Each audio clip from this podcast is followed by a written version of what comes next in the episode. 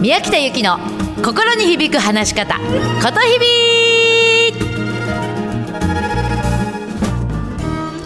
おはようございます。ことひびの宮北由紀です。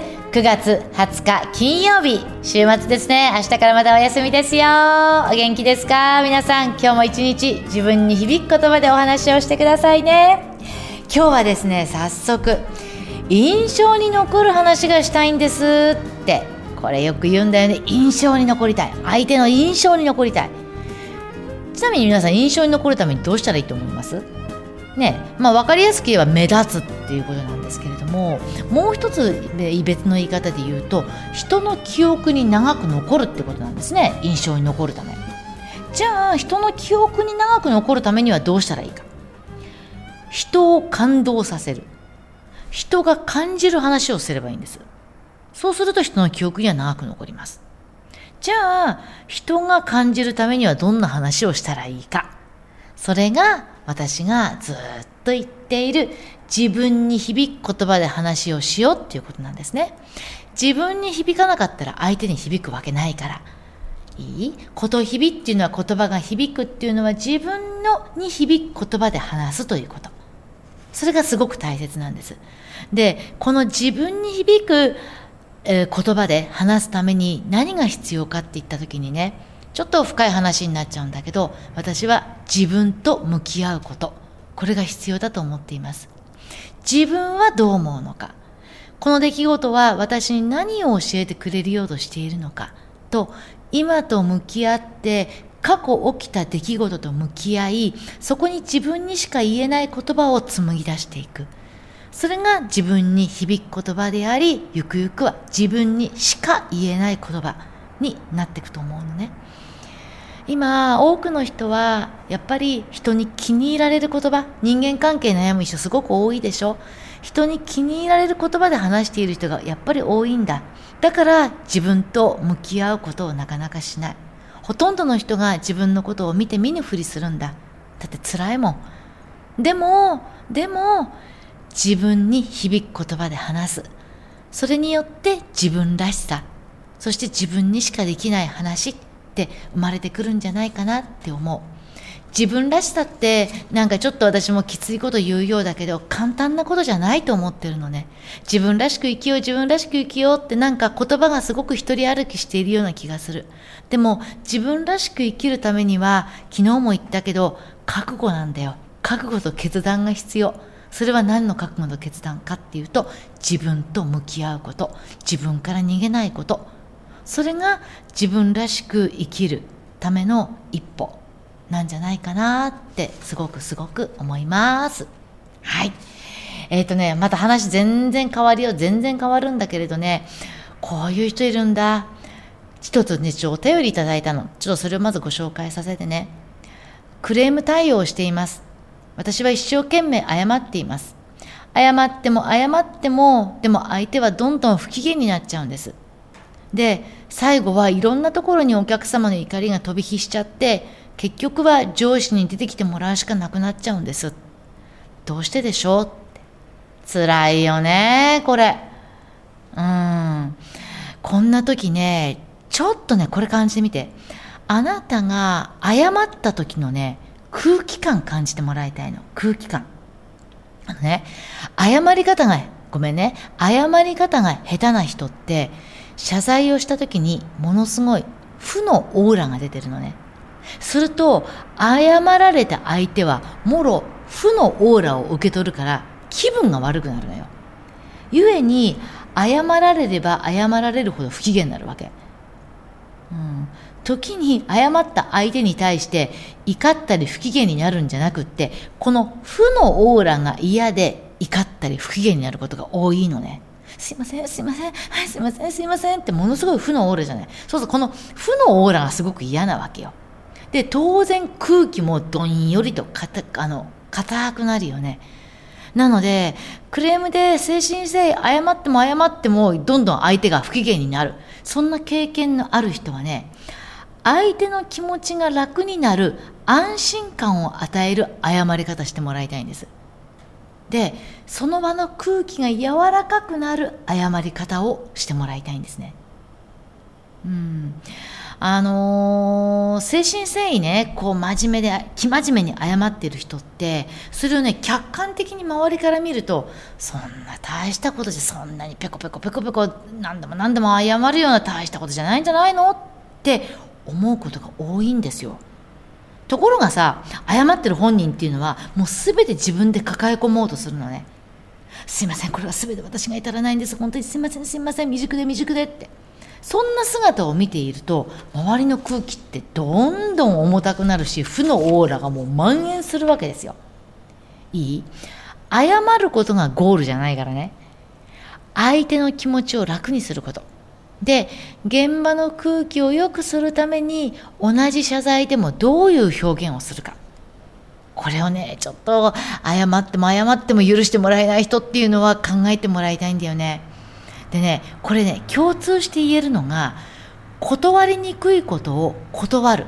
これも同じなの。例えばさこんな人ないかな。すごくお世話になっている人から何か商品を勧められたとかさ。一緒にビジネスやらないかってあの日頃お世話になってる人からお誘い受けたとでもねいや自分はこれはこの商品全然興味ないとかこういうビジネスに全然手は出すつもりないって本心では思ってるけどねお誘い受けた人がすっごいお世話になってる人とかさ今後もなんか大切な関係築く人かと思ったらそうそう断れないじゃない。ねそういう時にどういう断り方をしたらいいかさっきの謝るのと全く一緒なのね。まずあなたがビシッと断った後相手の気持ちが楽になること。楽であること。うん。ちって思われない。ちって思うかもしれないけど相手の気持ちが楽であること。それとその行った時に現場の空気がいい状態であること。そのためにはどういう断り方をしたらいいかなって考えてもらいたいんですよ。でね私もね実はねついこの間すごくお世話になっている人からあるものを勧められたんですけれどねその時に私これをやったんですよ。何をやったか。明るくはっきり断ったのね。あっけらかーんって感じ。ああそれ私興味ないんです。みたいな。そういう感じ。でそれプラスアイメッセージを意識してもらいたいの。例えば、ああ、私それ興味ないんですって、ああ、私そういう話ね、すべてお断りしてるんですよとか、私ね、もう不器用だから今の仕事以外にそんないくつもできないんですよって明るく、アイメッセージ。自分はこう思うっていうふうにして言ってみて。で、そうするとね、こうなんていうのかな。あ、もう自分がね、バカに見えるぐらい明るく言ってもらいたいんですよ。もうバカじゃないかっていうぐらい。私ね、もうそうなの全然ダメなんですみたいな。そうするとね、もうなんか相手は、ああ、そうなんだみたいな感じで、あのー、なんて言ったらいいんだろう。こう、場の雰囲気も悪くならないし、あのー、その人もそうそう傷つかないから。深刻に断っちゃうとさ、あ、なんかやばいなって。うん。で、中にはそれでカチンと来る人もいるかもしれないし、あ、なんか変なこと言っちゃったなって、向こうも向こうで気まずい空気になるんだよね。うん。なので、明るくはっきりとシャキーンと、ちょっと断ってもらったらいいんじゃないかなって思います。はい。さあ、それではですね、週末、今日はね、ちょっと曲をね、曲の時間を長めにとっています。と言いますのも、今週いっぱいはずっとアニメソングを届けていたんですが、金曜日の最後は、私が一番、一番好きな、私たまにカラオケに行くんですけど、その時にも必ず歌うアニメの曲をお届けします。アンパンマンのアンパンマンマーチでございます。みんな知ってるよね？そうだ嬉しいんだ生きる喜びあれでございます。あれね、この歌詞の実話というか、裏話というか、なぜこの歌詞が生まれたかって皆さんご存知ですか？このね、アンパンマンの生みの親、柳瀬隆さんね。この方っていうのは戦争の真っ只中に生まれ育ったんですよ。で、食糧危機の中、耐えられないもうたまらない上とともに生き抜かれた人なんです。で実は柳瀬さんの弟さんが海軍に入って特攻隊としてその生涯を閉じられたんですね。でその特攻隊として出撃する時に二度とこの母国の地を踏むことはないと胸に痛みを伴って弟さんは飛び立った。そんな弟さんに向けての応援歌と言われた。その弟さんに向けて書いた歌。とも言われています。なのでぜひねああそうなんだってちょっとその話をねあのー、ちょっと頭の隅に置いてこの歌詞聞いてみてすんごいしみるから。はい。ということで週末は私の大好きな曲アンパンマンのアンパンマーチで締めたいと思います。また来週お目にかかりましょう。うまく話すな。心を込めて話してね。ことひびの宮北ゆきでした。じゃあね。またね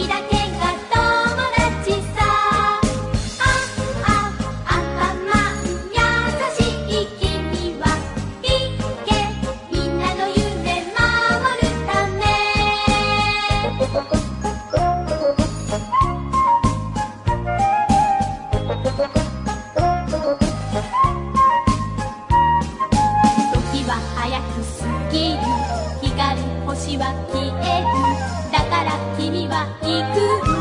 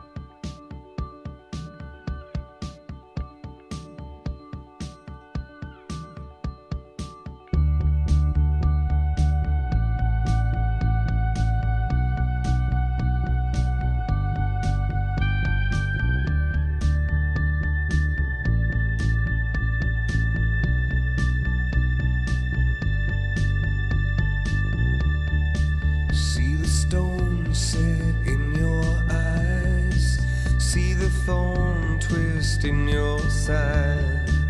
I'll wait for you.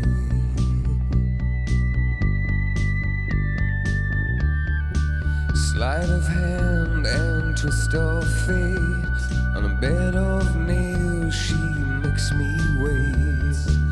And I wait without you.